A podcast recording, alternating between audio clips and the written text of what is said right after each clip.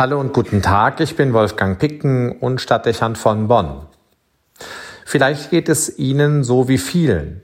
In modernen Zeiten ist man verunsichert, ob es einen Gott braucht und ob er so sein könnte, wie wir ihn uns als gläubige Christen vorstellen.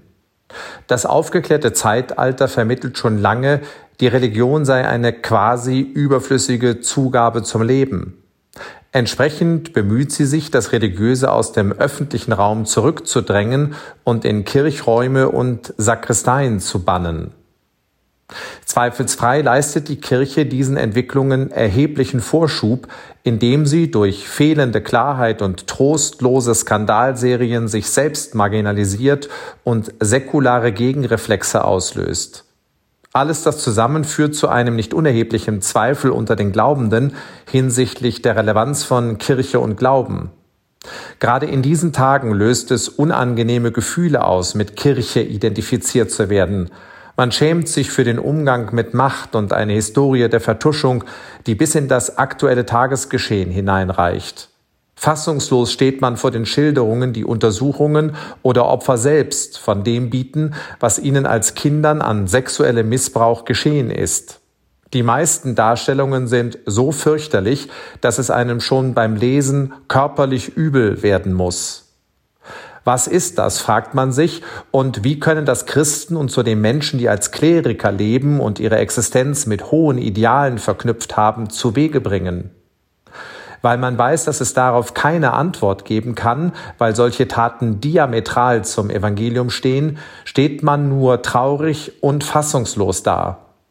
Beschämt und voller Mitleid mit den Opfern, auch wütend gegenüber den Tätern und denen, die ihre Machenschaften vertuscht haben.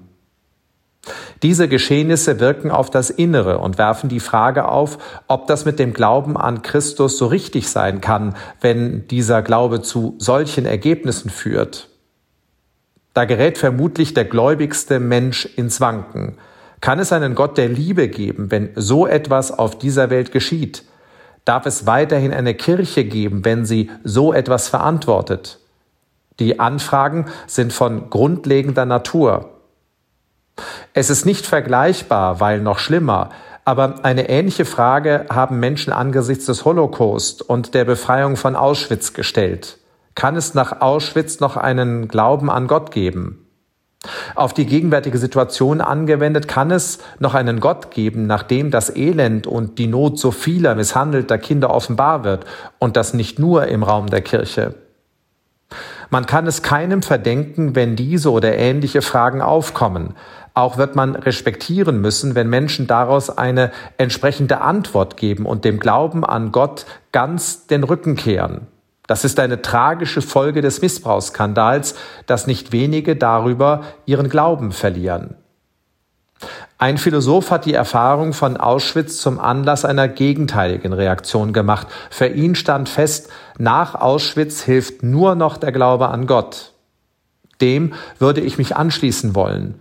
Wenn ich auf das menschliche Versagen innerhalb und außerhalb der Kirche sehe, nicht zuletzt auch auf meinen eigenen so begrenzten Horizont, dann hilft nur der Glaube an Gott, wenn es denn eine Hoffnung auf Frieden, Gerechtigkeit und Heilung geben soll. Wir Menschen, wir Kirche allein schaffen das nicht. Und plötzlich wird man eins mit dem sehnsüchtigen Ruf der Adventszeit, der dem Propheten Jesaja zugeschrieben wird. Tauet ihr Himmel von oben, ihr Wolken, lasst Gerechtigkeit regnen. Wolfgang Picken für den Podcast Spitzen aus Kirche und Politik.